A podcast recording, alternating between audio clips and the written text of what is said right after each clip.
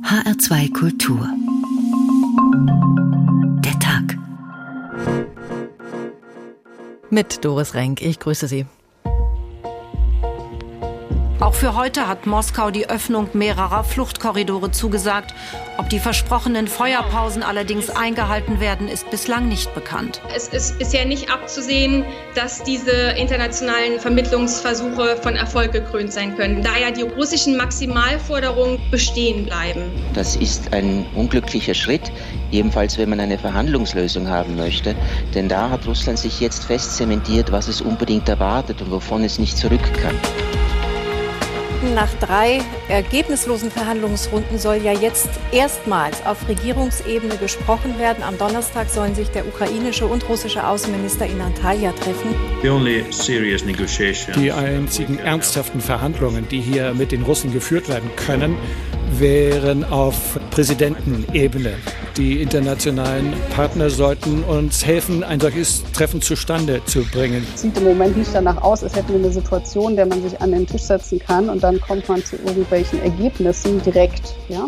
Aber das muss vorbereitet werden, das muss weitergeführt werden und ich denke, das ist der einzige Weg. Noch herrscht Krieg in der Ukraine, aber auch wenn einige Experten davon ausgehen, dass er ziemlich lange dauern könnte, irgendwann wird er vorbei sein. Und dann? Je schneller das Töten und Zerstören beendet werden kann, desto besser. Um dieses Ziel zu erreichen, braucht es eine Strategie. Russland braucht eine Perspektive, die Ukraine braucht eine Perspektive, Europa braucht eine Perspektive. Dabei wird die zentrale Frage sein, wie die Sicherheitsinteressen aller Akteure gewahrt werden können. Wie sahen Exit-Strategien in anderen Kriegen aus? Was kann man daraus lernen? Häuser sind schneller wieder aufgebaut als verloren gegangenes Vertrauen. Vielleicht sind Vermittler eine Lösung, um Friedensverhandlungen voranzutreiben. Exit-Strategien, sauberes Ende eines schmutzigen Krieges, so haben wir den Tag heute überschrieben. Es wird weiter gekämpft in der Ukraine. Von einem Ende der Kampfhandlungen sind wir wohl noch weit entfernt. Für ein Ende gibt es auch noch keine Strategie. Vielleicht hilft uns da der Blick in die Vergangenheit. Der Einmarsch in die Ukraine ist ja nicht der erste Konflikt mit Waffengewalt, der von Russland gegenüber seinen Nachbarn ausgeht. Ob Tschetschenien oder Georgien, wie endeten diese Auseinandersetzungen eigentlich? Militärischer Sieg, Waffenstillstand, Friedensvertrag? Christoph Keppeler hat sich's nochmal angeschaut. 1999 ließ Wladimir Putin, noch Ministerpräsident Russlands, die russische Armee in Tschetschenien einmarschieren. Islamisten bedrohten die dortige Moskau-treue Regierung. Wir werden die Terroristen überall verfolgen. Wenn im Flughafen, dann im Flughafen. Wenn wir einen Pardon auf dem Klo erwischen, dann legen wir ihn da um. Der Krieg dauerte. Islamisten nahmen Geiseln im Moskauer Musical-Theater und in einer Schule in der Stadt Beslan. Hunderte starben bei der Befreiung durch Spezialkräfte. Putin, jetzt schon Präsident, ließ seine Luftwaffe die tschetschenische Hauptstadt Grosny fast völlig zerstören. Der Geheimdienst spürte Rebellenführer auf und tötete sie. Nach zehn Jahren zog die Armee aus Tschetschenien ab. Es gab dort jetzt einen Moskau-treuen Präsidenten. Die Islamisten waren besiegt. 2008 ließ der georgische Präsident Saakashvili das faktisch unabhängige Südossetien besetzen, das von Georgien beansprucht wurde. Russland griff mit seinen Truppen auf der Seite von Südossetien ein und auch von Abchasien, das auch nicht zu Georgien gehören wollte. Die georgischen Truppen wurden zurückgedrängt. Es kam zu einer von der EU ausgehandelten Friedensvereinbarung. Dmitri Medvedev, damals Präsident, Saakashvili hat sich für Völkermord entschieden, um seine politischen Aufgaben zu lösen. Damit hat er alle Hoffnungen auf eine friedliche Koexistenz von Osseten, Abchasen und Georgiern zunichte gemacht. Russland ruft alle Staaten auf, beide Republiken anzuerkennen. Es ist eine schwere Entscheidung, aber es ist die einzige Möglichkeit, Menschenleben zu retten. Aber neben Russland erkennen nur vier weitere Länder die beiden Republiken an. Die wurden zu militärischen Festungen ausgebaut. Auch als Drohung, falls Georgien NATO-Mitglied werden wollte. 2014 wurde die Halbinsel Krim, die zur Ukraine gehört, von sogenannten grünen Männchen besetzt, Soldaten ohne Abzeichen. Später gab Putin zu, dass es russische Soldaten waren. Kurz vorher war der ukrainische prorussische Präsident Janukowitsch nach Massenprotesten gestürzt worden. Nach einem umstrittenen Blitzreferendum wurde die Krim gegen das Völkerrecht Teil Russlands. Beide Parlamentskammern in Moskau beschlossen das fast einstimmig. Präsident Putin unterzeichnete die Gesetze dazu. Ich bitte die Abgeordneten beider Parlamentskammern noch einmal alles Notwendige zu tun, damit dieser Prozess nicht nur schmerzlos abläuft für Russland, sondern den Bewohnern der Krim auch Nutzen bringt. Vielen Dank für die Zusammenarbeit. Putin hatte der NATO gezeigt, jetzt gehört die Krim mir und der wichtige Militärhafen Sebastopol auch. Die Ukraine und der Westen beschlossen Sanktionen gegen russische Politiker, aber die Krim gehört heute faktisch fest zu Russland. 2015 dann griff Russland in Syrien auf Seiten von Machthaber Assad ein. Putins Luftwaffe half Assad, ganze Städte wie Aleppo in Schutt und Asche zu bombardieren, wie vorher in Tschetschenien. Assads gefährdete Herrschaft war gerettet, Russland hatte seinen geostrategischen Einfluss im Nahen Osten gestärkt. Als 2020 Aserbaidschan Armenien angriff, das eigentlich ein Verbündeter Russlands ist, im Streit um die umstrittene Region Bergkarabach, hielt sich Putin erstmal raus. Dann aber drängte er beide Länder bei sich im Kreml zum Ende der Kämpfe und ließ das mit russischen Friedenstruppen überwachen. Wir sind davon überzeugt, dass das die notwendigen Voraussetzungen für eine langanhaltende und vollständige Beilegung dieses langjährigen Konflikts schafft, was im Interesse der Völker Armeniens und Aserbaidschans ist. Mal so diplomatisch, mal rücksichtslos brutal. Putin hat bisher jeden Krieg für sich erfolgreich abgeschlossen. Sollte er diesmal mit seinem Angriff auf die Ukraine scheitern, wäre es seine erste Niederlage.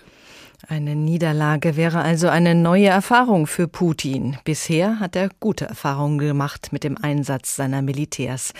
Diesmal könnte die Sache tatsächlich komplizierter sein, denn es geht ja um einen Konflikt, in dem sich die EU, die USA und noch einige andere Staaten auf die Seite der Ukraine gestellt haben.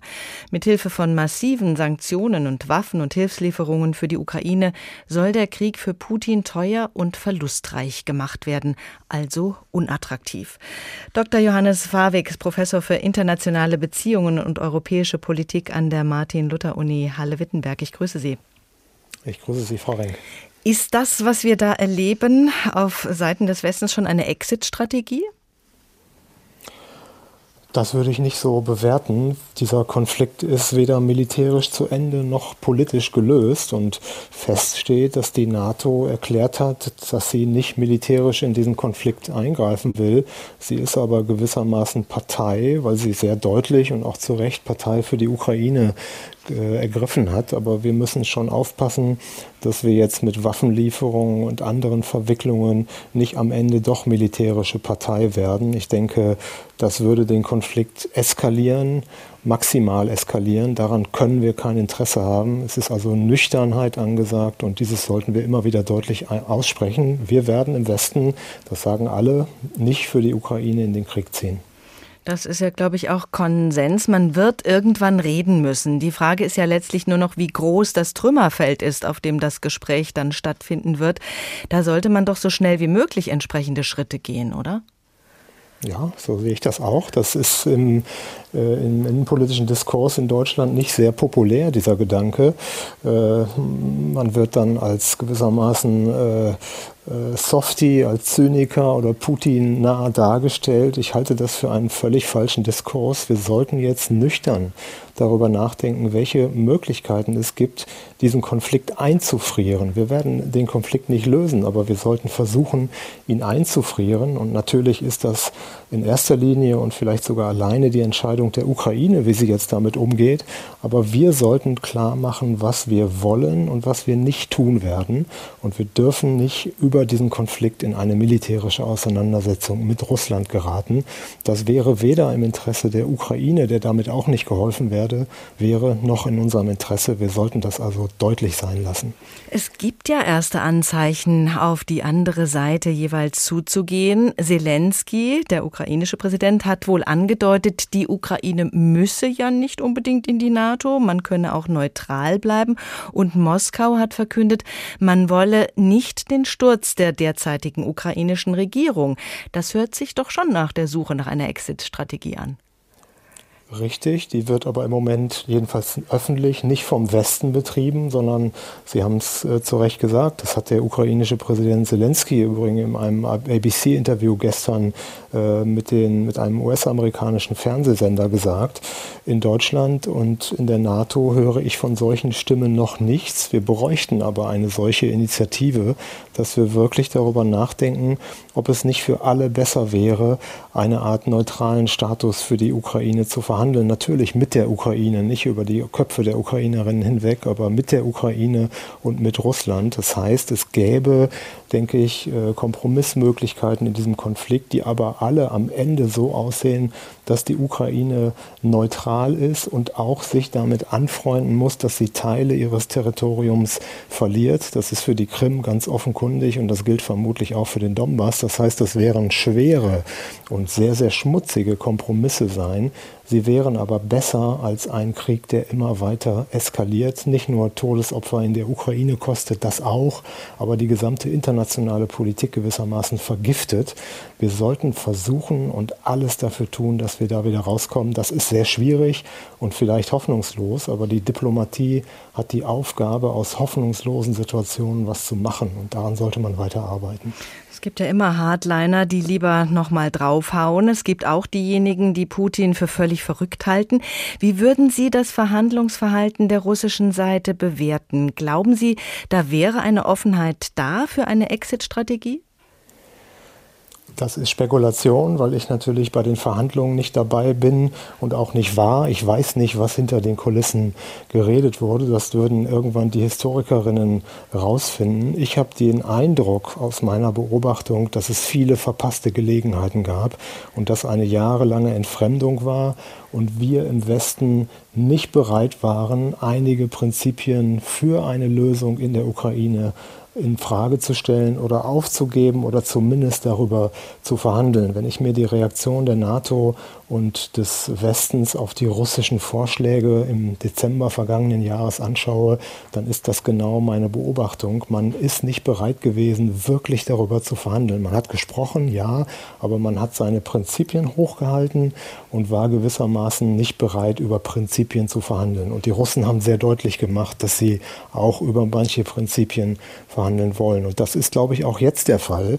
Das heißt, ich halte Putin nicht für einen vollkommen irrationalen Akteur. Er ist ein brutaler Diktator inzwischen, der auf Krieg setzt. Das ist vollkommen inakzeptabel, gar keine Frage.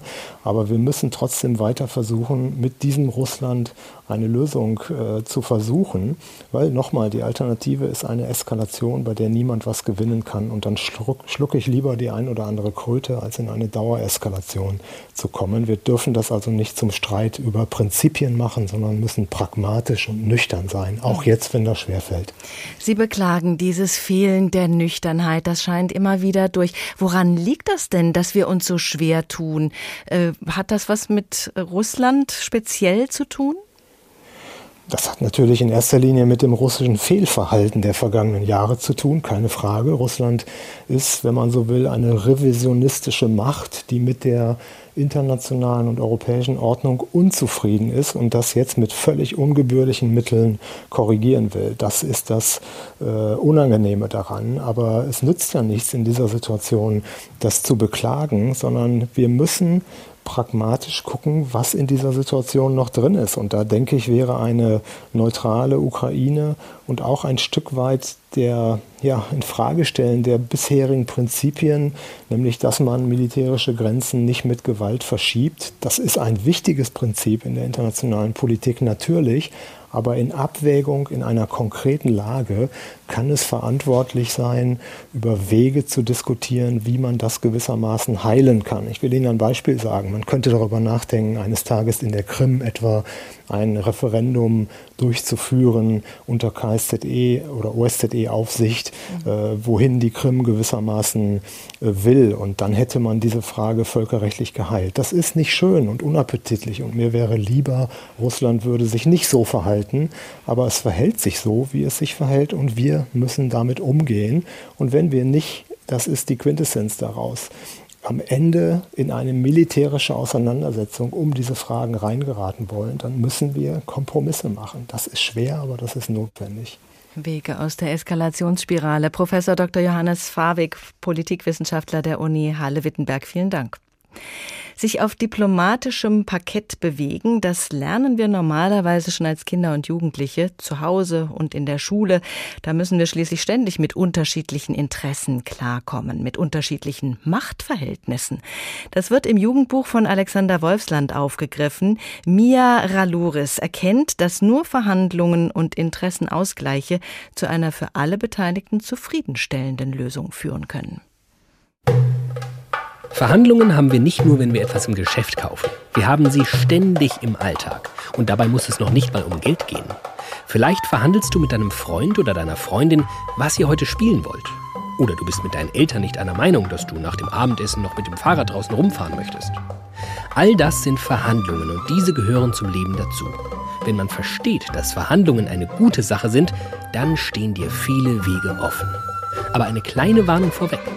Mache nicht jedes Gespräch mit Freunden zu einer Verhandlung. Das wird schnell anstrengend und dann hat man schnell keine Freunde mehr.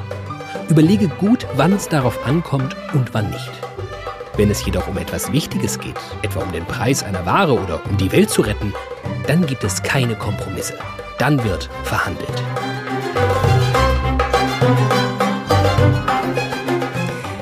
Welt retten. Davon sind wir gerade sehr weit entfernt. Jetzt muss erstmal die ukrainische Bevölkerung gerettet werden und die Waffen müssen zum Schweigen gebracht werden.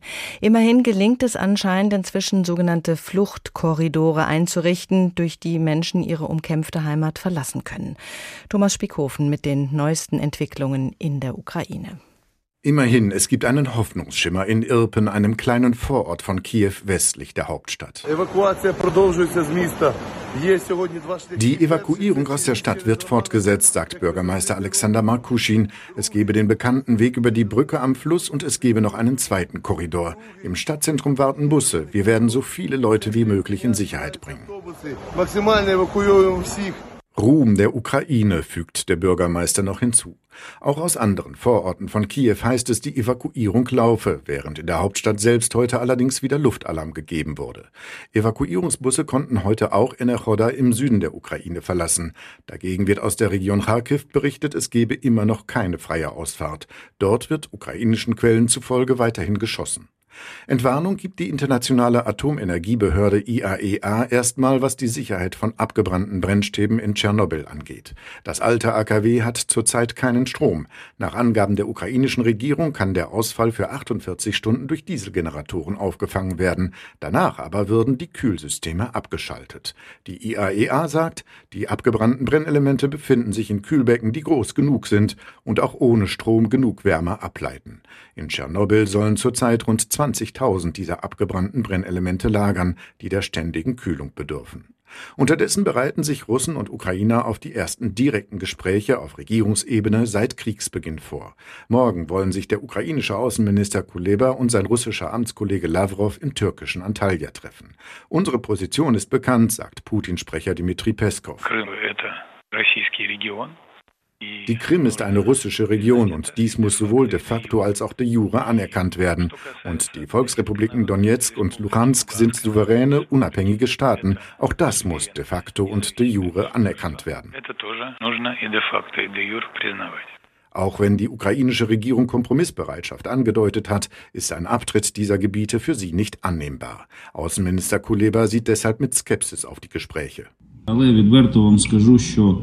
sage Ihnen offen, dass meine Erwartungen gering sind, aber wir werden natürlich unser Bestes tun.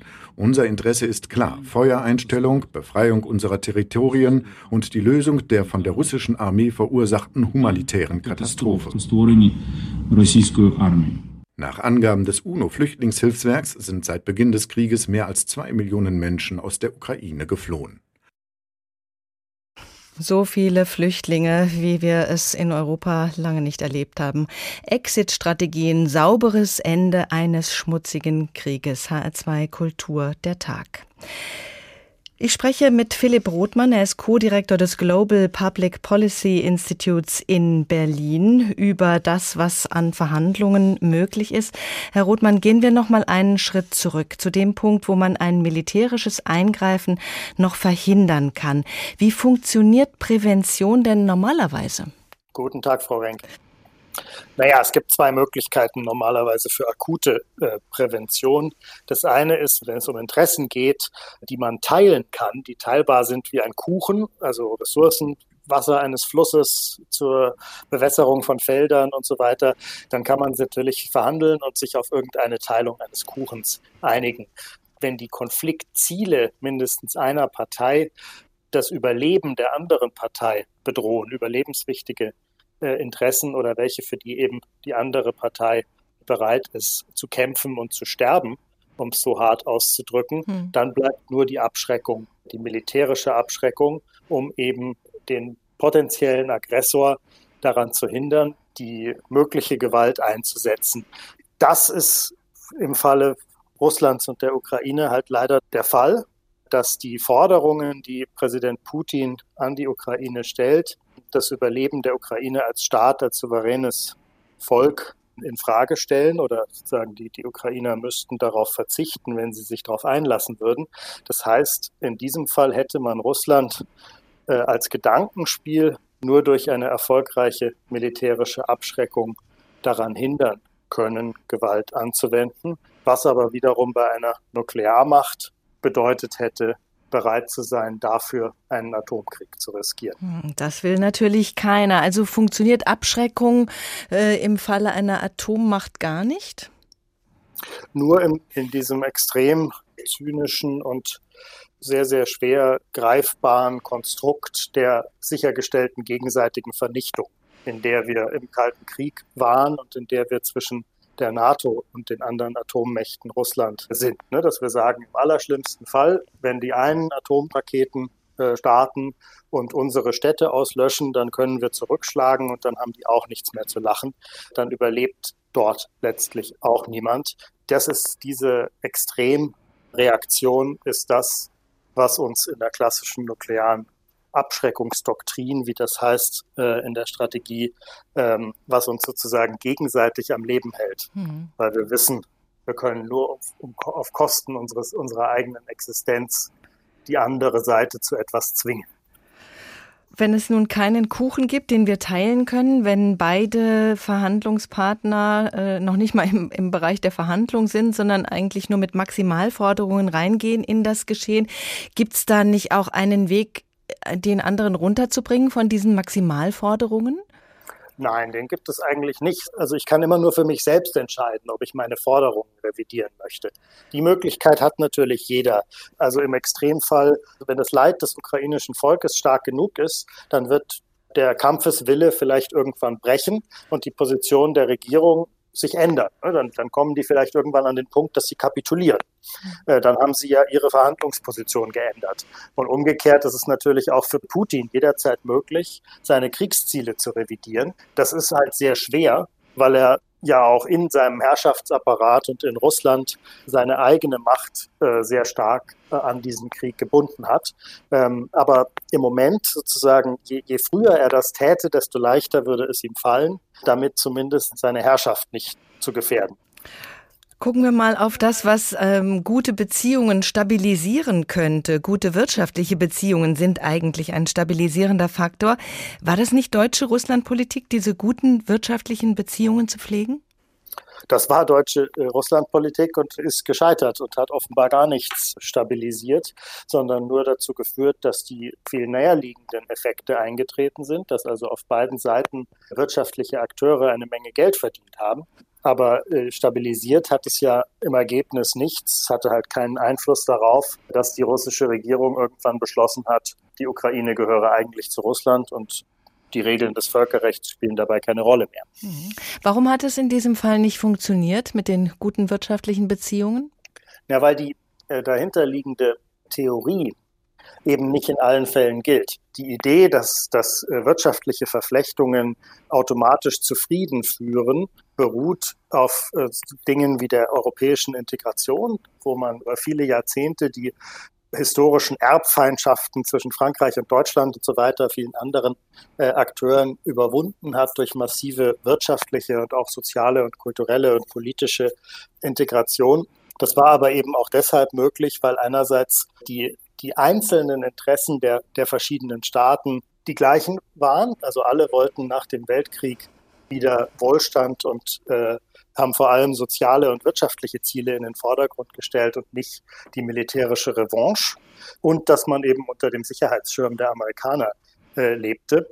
Und die Tatsache, dass das für Russland nicht automatisch funktionierte, offenbart halt einen gewissen ja, Eurozentrismus, ne, dass wir, dass wir Scheuklappen haben und sehr gerne die Dinge, die wir vor unserer Haustür ganz gut verstehen, einfach so unhinterfragt auf andere Teile der Welt und auf andere Akteure übertragen. Das äh, ist uns jetzt auf die Füße gefallen. Sie haben in der Vergangenheit die Bundesregierung beraten, zum Beispiel wenn es um Afghanistan ging. Was kann man denn aus den Erfahrungen in anderen Konfliktregionen mitnehmen in die Verhandlungen, die ja irgendwann wieder nötig sein werden? Wie hat sich Deutschland da bisher geschlagen? Naja, Deutschland ist, ist ganz gut darin, wenn es darum geht, ich sag mal, Tische zur Verfügung zu stellen, wenn Konfliktparteien tatsächlich verhandeln wollen wenn sie, um in dem Bild zu bleiben, wenn es einen Kuchen gibt und es eben nur darum geht, wer welches Stück bekommt. Mhm. Deutschland hat sich nie besonders erfolgreich erwiesen oder bereit darin, über graduelle Androhung und möglicherweise Anwendung militärischer Gewalt zur Abschreckung von gewaltbereiten Konfliktparteien zu sprechen oder dazu einen entscheidenden Beitrag zu leisten. Ich befürchte, das wird dann auch noch zu lernen sein in den nächsten Jahren. Kein Gas mehr zu kaufen, ein Land wirtschaftlich in die Knie zu zwingen, das sind drastische Maßnahmen. In einer globalisierten Welt funktioniert das nicht als Maßnahme, die nur eine Seite trifft. Das spüren wir gerade alle. Und Bundeswirtschaftsminister Habeck weist deshalb auch immer wieder darauf hin, dass wir die Maßnahmen, die wir gegenüber Russland ergreifen, auch durchhalten können müssen. Und wer zurzeit an die Tankstelle fährt, der bekommt da Zweifel, dass wir langfristig auf russisches Gas verzichten sollten. Wie schätzen Sie das ein, dieses Androhen und Durchhalten? Welche Effekte sind da zu erwarten? Im Moment habe ich den Eindruck, die Bundesregierung macht das sehr klug, äh, weil sie eben eine ganze Menge Waffen im Bereich der Energieunabhängigkeit ganz bewusst nicht zündet im Moment. Wir überweisen ja eben durchs an die Tankstelle fahren, durchs Heizen unserer Häuser und so weiter jeden Tag Hunderte von Millionen Dollar äh, an Russland für Öl- und Gasimporte, die weiterhin fließen, genau weil eben die Einschätzung der Bundesregierung ist, dass wir es kurzfristig nicht äh, durchhalten würden, also kurz- oder mittelfristig über die nächsten Monate, wenn wir jetzt unsererseits entscheiden würden, all diese Käufe von Energie einzustellen. Langfristig ist die Möglichkeit ja durchaus gegeben, stärker aus anderen Quellen zu kaufen. Äh, Flüssiggasterminals sollen ja gebaut werden, die ab nächstem Jahr einsatzfähig sein könnten. Die Transformation auf erneuerbare Energien ist durchaus beschleunigungsfähig. Also ich glaube, da gibt es langfristig schon äh, Möglichkeiten, das dann zu erleichtern, im Einzelfall, also sozusagen die Abhängigkeit zu diversifizieren und damit von einem einzelnen Akteur wie Russland unabhängiger zu werden und stärker in die Lage zu kommen, dann einzelne Geschäftsbeziehungen auch zu beenden, wenn das nötig wäre. Aber, Aber das ist eben etwas für die nächsten Jahre, nicht für die nächsten Wochen. Einschätzungen von Philipp Rothmann, Co-Direktor des Global Public Policy Institutes in Berlin. In einer Welt, die unaufhaltsam auf eine Katastrophe zusteuert, ist Handeln statt Abwarten gefragt. Das lernt die junge Mia in der Jugendbuchreihe Mia Raloris. Wer gut verhandeln will, der muss mit den unterschiedlichsten Leuten klarkommen. Das Gespräch ist eröffnet. Nun zeigen sich die ersten Konflikte. Es gibt ganz unterschiedliche Charaktere. Auch wenn der Lehrer uns anschreit oder Mama mal wieder kein Ende findet, schauen wir uns mal die wichtigsten Charaktere an und wie wir damit umgehen können. Die Laberbacke. Die Laberbacke findet kein Ende. Es ist ihm oder ihr wichtig, dass jeder seine Meinung kennt. Was tun wir? Reden lassen. Wenn die Verhandlung wichtig ist, haben wir die Zeit, das auszuhalten. Der Choleriker. Zum Beispiel Mama, die völlig überarbeitet ist und nicht auch noch dein Zimmer aufräumen will. Der Lehrer, der überhaupt nicht einsieht, dass er zu viele Hausaufgaben aufgibt. Was tun wir? Ruhig und freundlich bleiben, Geschrei ignorieren und zum nächsten Thema gehen. Der Stille. Ein Mensch, der bewusst schweigt. Er will uns verunsichern, indem er nicht auf unsere Forderungen reagiert. Vielleicht ist er auch selbst unsicher. Was tun wir? Falsche Zusammenfassung liefern. Es ist super, dass Sie mit uns übereinstimmen, dass 5% Rabatt ein guter Kompromiss sind. Jetzt muss er reagieren. Oder wir haben gewonnen.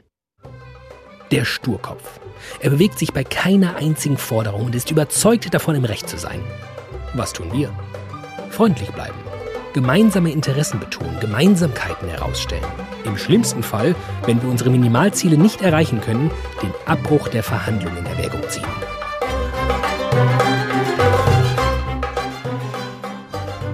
Den Abbruch der Verhandlungen in Erwägung ziehen, das ist das, was uns die derzeitige Situation in der Ukraine eingebracht hat. Exit-Strategien, sauberes Ende eines schmutzigen Krieges? HR2 Kultur der Tag. Die russische Seite hat sich diesen Krieg möglicherweise anders vorgestellt, als eine Art chirurgischen Eingriff, schnell rein, die Regierung austauschen und damit alle ukrainischen Bemühungen, sich Richtung Westen zu orientieren, beenden. So ist es bisher nicht gekommen. Gustav Kressel ist Militärexperte vom European Council of Foreign Relations. Guten Abend. Guten Abend. Herr Gressel, was spricht aus Ihrer Sicht dafür, dass sich Russland da möglicherweise verschätzt hat, nicht mit so viel Gegenwehr gerechnet hat?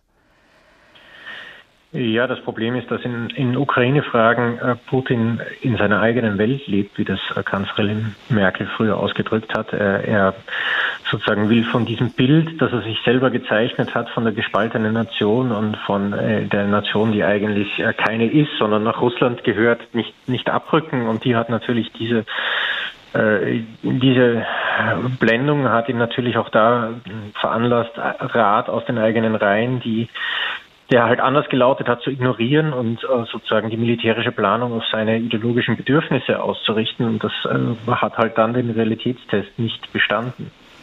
Der kanadische Premierminister Justin Trudeau hat heute gesagt, dass es möglich sei, dass die Ukraine diesen Krieg gewinnen könne, wegen des großen Engagements im Land. Halten Sie das für realistisch?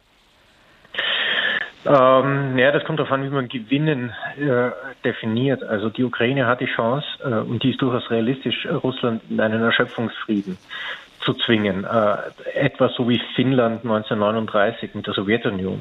Ähm, natürlich äh, ist auch so ein Erschöpfungsfriede, der muss mal dann auch politisch umgesetzt werden und auch so ein Erschöpfungsfriede stellt sich die Frage, was was sozusagen dann am Ende äh, in der Ukraine steht wie, ob, wie weit äh, Russland dann auch sich wirklich zurückzieht.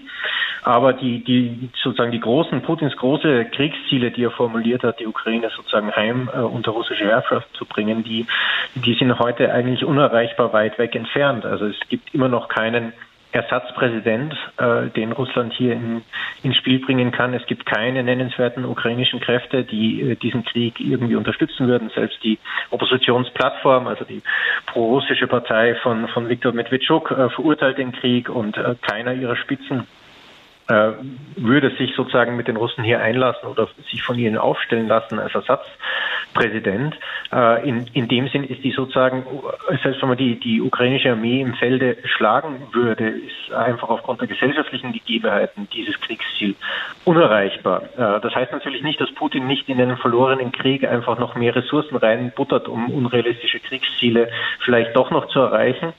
Da wäre nicht der erste Feldherr, der das macht, aber es würde halt dann am, am Ende Resultat auch wenig ändern. Hm, und was Sie als Erschöpfungsfrieden bezeichnet haben, das würde ja auch bedeuten, sobald man wieder zu Kräften gekommen ist, kann es wieder erneut losgehen. Ähm, also äh, ich, das kommt darauf an, wie er ausfällt, ob es nur ein Waffenstillstand ist oder ob man wirklich sozusagen bereit ist, äh, Frieden und also aus russischer Sicht sozusagen einen Schlussstrich äh, hier auch zu ziehen. Ähm, äh, vergangene, vergangene Waffenstillstände waren ja immer sozusagen ähm, ein Versuch, sozusagen den Konflikt so zu transformieren und immer noch einen Fuß in, in der Tür in, in Kiew äh, erlangen zu wollen. Also wenn man das Minsker Abkommen denkt, da wollte Russland das so implementiert haben, dass es quasi Mitspracherecht in allen innerukrainischen äh, innerukrainischen äh, Entscheidungen bekommt. Und äh, das, hat, das hat die Ukraine damals abgelehnt, das lehnt sie auch bis heute an. Sie will souverän bleiben und sie will wehrhaft bleiben. Das heißt, äh, was auch immer für Frieden entsteht, er soll Russland nicht die Möglichkeit geben, diesen Krieg sofort wieder unter günstigen Bedingungen fortsetzen zu können. Ähm, ob, ob Russland dann irgendwann durch so hohe materielle Abnutzung und innenpolitische Probleme und wirtschaftliche Probleme gezwungen sein wird, auf diese, diese beiden äh, oder ein Abkommen einzugehen, das diese beiden Bedingungen irgendwie abbildet, ähm, das äh, das werden wir sehen. Ich glaube, äh, die russische Armee ist sozusagen, die hat zwar jetzt erste Niederlagen eingesteckt, aber, aber ich sehe sie jetzt nicht von diesem, von äh, sozusagen äh, in, in schon einem so einem Erschöpfungszustand, dass sie jetzt wirklich gezwungen ist, äh, auf den Verhandlungsweg äh, zurückzukommen. Mhm. Innenpolitische Probleme. Wenn sozusagen wenn, wenn es ein, zwei Wochen noch so weitergeht, dann würde ich sagen, wir, wir hätten diesen, diesen Zustand erreicht. Mhm. Die innenpolitischen Probleme, die Sie angesprochen haben, da zeichnet sich ja schon erstes ab. Lassen sich die Militärs, lässt sich Putin davon beeindrucken, dass die russische Bevölkerung das Vorgehen in der Ukraine zum Teil kritisiert, zum Teil da wirklich hohe Risiken eingeht? Ähm, ja, dass äh, sozusagen so ein Krieg innenpolitischer riskanter ist als etwa in Syrien, das war auch dem Kreml klar, weil natürlich sozusagen das Narrativ des Brudervolks ähm, ja auch sozusagen seine Kehrseiten hat. Man kann das dann nicht so zusammenschießen wie, äh, wie Aleppo oder, oder andere Städte. Man versucht, äh, die Folgen des Krieges äh, geheim zu halten. Man versucht mit Propaganda zu übertünchen, dass sozusagen die Ukrainer da auf sich selber schießen äh, und ähnliches. Äh, das kann kurzfristig funktionieren. Man versucht ja jetzt sozusagen ähm, die Propaganda so hochzufahren, dass man vielleicht äh, die Unterstützung im Volk erhält, äh, etwa Wehrpflichtige einzusetzen. Dann könnte man mehr Kräfte in, den Krieg werfen. Aber mal schauen, ob das gelingt. Und das Zweite ist, es fragt sich auch, wie lange das gut geht, weil es kommen ja dann Verwundete, es kommen jetzt schon Verwundete nach Hause. Es werden irgendwann dann auch normale Soldaten aus diesem Krieg nach Hause kommen. Es werden irgendwann Kriegsgefangene aus diesem Krieg nach Hause kommen. Und deren Erzählungen werden natürlich dem offiziellen Narrativ äh, der russischen Führung diametral entgegenstehen. Und äh, das, äh, das kann äh, für Russland, das kann für Putin selber natürlich innenpolitisch noch hochproblematisch werden. Sagt Gustav Gressel, Militärexperte vom European Council of Foreign Relations. Vielen Dank. Was Hänschen nicht gelernt hat, das kann Hans immer noch verändern. Mia Raloris ist eine Jugendbuchreihe. Wir haben schon zwei Ausschnitte gehört. Und hier kommt der dritte Ausschnitt. Bei Mia kann man lernen, Verhandlungen zu führen und erfolgreich abzuschließen. Alle Forderungen liegen auf dem Tisch. So richtig ist man sich noch nicht einig. Jetzt müssen wir die Gegenseite etwas antreiben. Wir können durch Auswahlmöglichkeiten führen. Die Idee ist, hier hast du zwei Möglichkeiten zur Auswahl. Welche willst du? Und damit kommen wir zu unserer Entscheidung.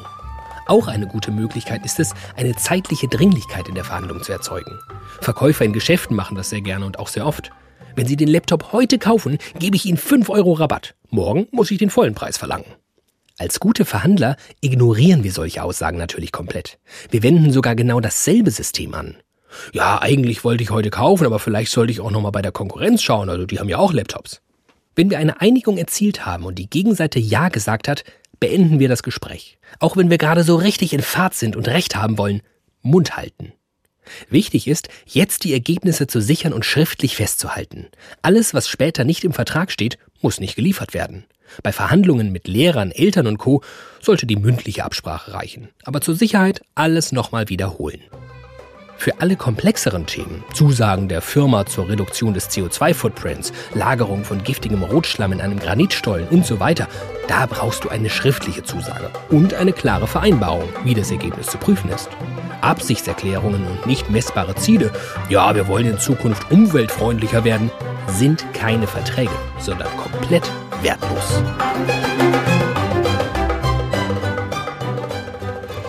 Exit-Strategien, sauberes Ende eines schmutzigen Krieges, A2 Kultur der Tag. Wenn ein Konflikt eskaliert ist, dann kommt man da selten ohne fremde Hilfe wieder zueinander. Das gilt für persönliche Beziehungen genauso wie für internationale. Wir wollen deshalb mal schauen, auf wen Putin vielleicht hören könnte, wer geeignet wäre als Vermittler. Da fallen, fallen einem zunächst mal Politiker ein, die einen ganz guten Draht zu Putin haben. Der türkische Präsident Erdogan hat sich sogar schon selbst ins Spiel gebracht für diese Aufgabe. Das dürfte im Westen allerdings auf relativ wenig Gegenliebe stoßen. Karin Sens, unsere Korrespondentin in Istanbul über das Verhältnis Erdogan-Putin.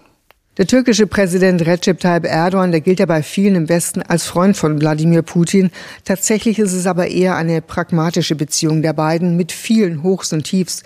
Zum Beispiel 2015, da schießt die Türkei einen russischen Kampfjet an ihrer Grenze zu Syrien ab. Es fängt eine Eiszeit an und Putin lässt die Muskeln spielen. Russland importiert verschiedene türkische Produkte nicht mehr und verbietet den Russen praktisch Urlaub in der Türkei zu machen. Ein halbes Jahr später knickt Erdogan dann schließlich ein und entschuldigt sich. Und kurz darauf verurteilt Putin den Putschversuch in der Türkei 2016 im Sommer. Erdogan ist das ziemlich wichtig.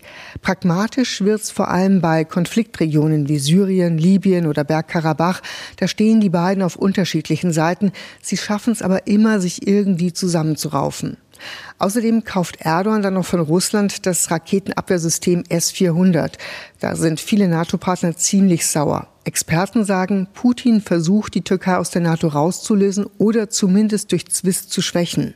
Dass ihm das nicht so richtig gelungen ist, zeigt Erdogans Statement gleich nach Russlands Angriff auf die Ukraine. Der hatte den nämlich ziemlich deutlich verurteilt. Aber Erdogan weiß auch aus Erfahrung, dass sowas die Türkei wirtschaftlich ziemlich hart treffen könnte. Außerdem kann er eigentlich auch mit der Ukraine ziemlich gut. Deswegen versucht er irgendwie die Balance zu halten. Und da scheint für ihn die Vermittlerrolle ein ziemlich guter Weg zu sein. Erdogan als Vermittler. In dieser Rolle haben wir den türkischen Präsidenten eher noch nicht erlebt. Und morgen beim Treffen der Außenminister Russlands und der Ukraine in der Türkei ist Gastgeber auch nicht Erdogan, sondern eben der türkische Außenminister Cavusoglu. Eine andere Möglichkeit wäre ein Engagement Chinas. China könnte bei einer erfolgreichen Vermittlung nur gewinnen die Freundschaft zu Russland stärken und die Beziehungen zum Westen verbessern. Das wäre attraktiv für das Reich der Mitte. Eva Lambi-Schmidt über den Status Chinas. Dass China auf Dialog setzt, ist nicht neu. Das betont die Volksrepublik immer wieder. Nur wie stark China sich selbst in der Vermittlerrolle sieht, war bisher nicht klar. Die Volksrepublik schien sich lieber aus dem Konflikt raushalten zu wollen. Doch der Druck aus dem Westen wird größer. Nun sei China bereit zu vermitteln, sagte der chinesische Außenminister gestern vor Journalisten. Die Volksrepublik will dafür mit der internationalen Gemeinschaft zusammenarbeiten. Gleichzeitig hat der chinesische Außenminister sehr sehr deutlich gemacht, dass die Freundschaft zu Russland felsenfest sei. Die beiden Länder werden weiterhin zusammenarbeiten. Er betont, das Verhältnis zwischen China und Russland sei unabhängig und bündnisfrei. Aus chinesischer Perspektive bedeutet das, dass sich Beziehungen zu Russland und Beziehungen zu Europa und den USA nicht gegenseitig ausschließen. Die Volksrepublik möchte weder Russland als strategischen Partner noch den Westen als Handelspartner verlieren. Immer noch versucht China trotz der Nähe zu Russland und der überwiegend prorussischen Narrative in den chinesischen Staatsmedien nach außen hin beide Seiten auszubalancieren. Im UN-Sicherheitsrat und in der UN-Vollversammlung hat die Volksrepublik sich enthalten. Das macht China zu einem scheinbar unparteiischen Vermittler, anders als Staaten, die Russland offen verurteilen. Ob der Westen hingegen Chinas Enthaltung als neutral wertet, ist eine andere Frage. Es gibt Beobachter, die glauben, dass Russland aufgrund der engen Partnerschaft, wenn dann nur auf China hören würde. Es gibt aber auch Beobachter, die glauben, dass der Westen die Rolle Chinas überschätzt. China als unparteiischer Vermittler? Ein Versuch wäre es wert. Und dann gibt es noch einen Player, bei dem die Kontakte zu Russland und der Ukraine im Vordergrund stünden.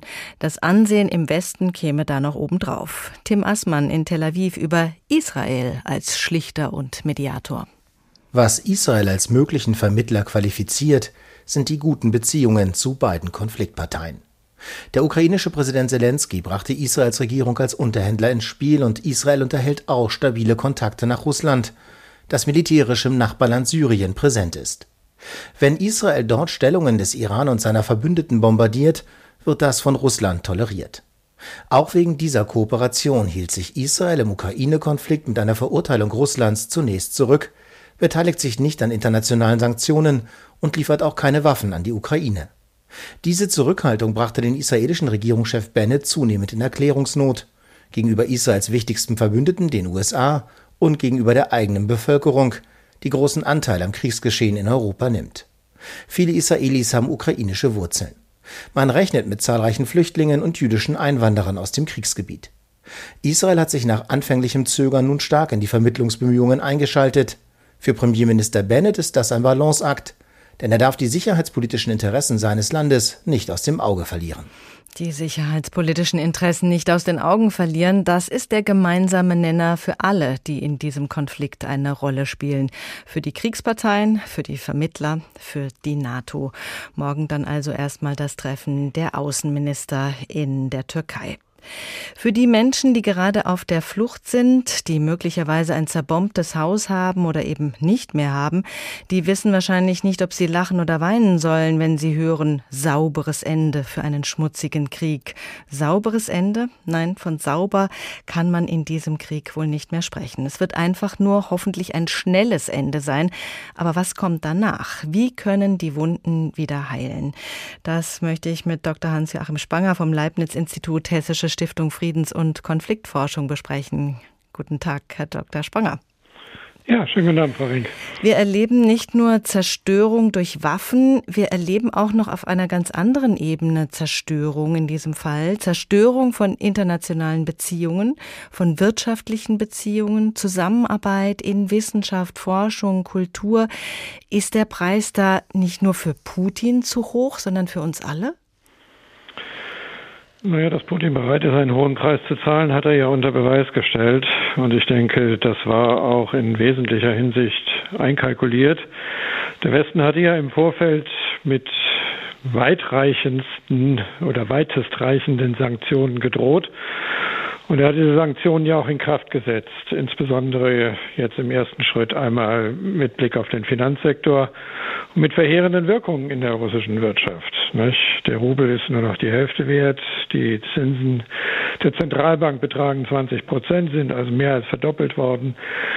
Ähm, die Inflation wird vermutlich im Laufe der nächsten Monate auf über 30, 40 Prozent steigen und erste Vermutungen deuten darauf hin, dass so etwas wie ein Staatsbankrott durch die Blockierung der ja, erheblichen Währungsreserven äh, eintreten könnte.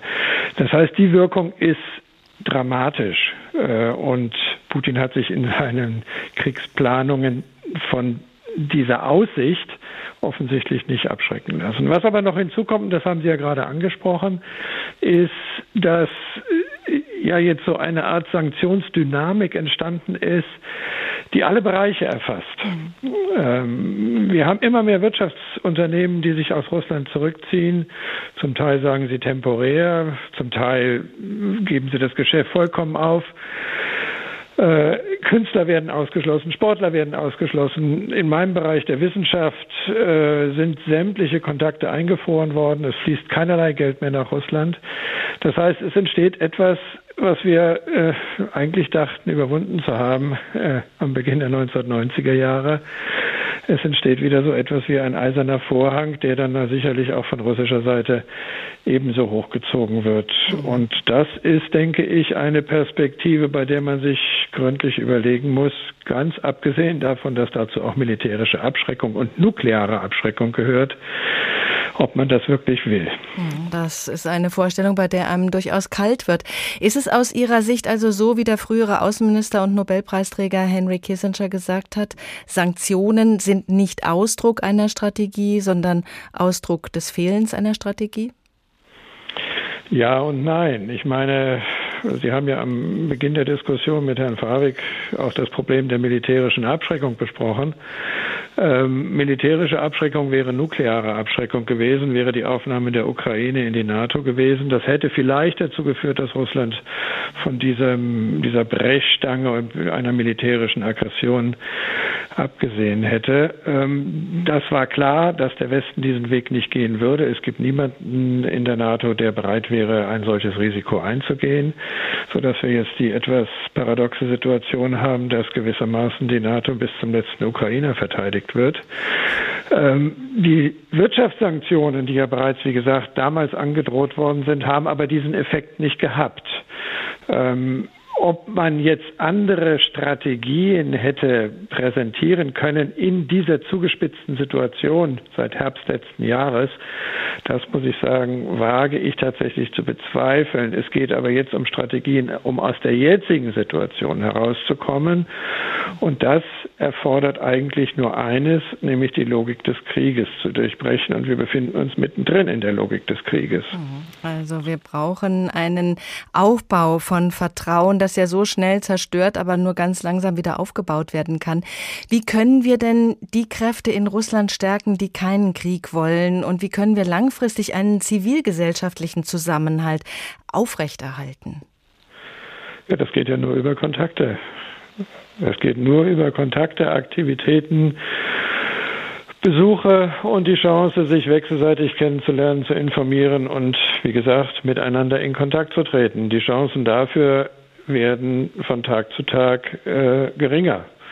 Äh, das muss man ganz nüchtern so sehen. Also in der langfristigen Perspektive müssen wir eigentlich daran arbeiten, dass ein solcher eiserner Vorhang nicht entsteht.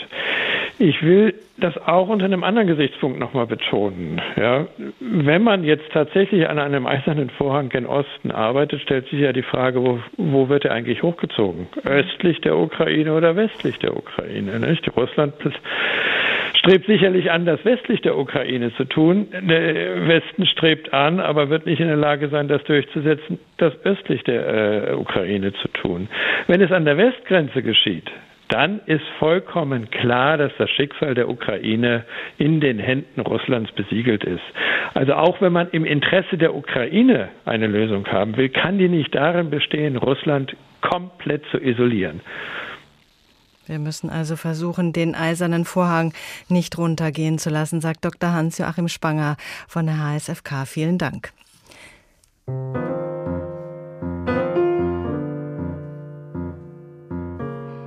Exit-Strategien. Sauberes Ende eines schmutzigen Krieges. Der Krieg bleibt schmutzig. Das schnelle Ende ist wünschenswert, aber sauber wird da nichts mehr. Man kann nur hoffen, dass es etwas weniger dreckig zugeht, wenn die Verhandler erfolgreich werden.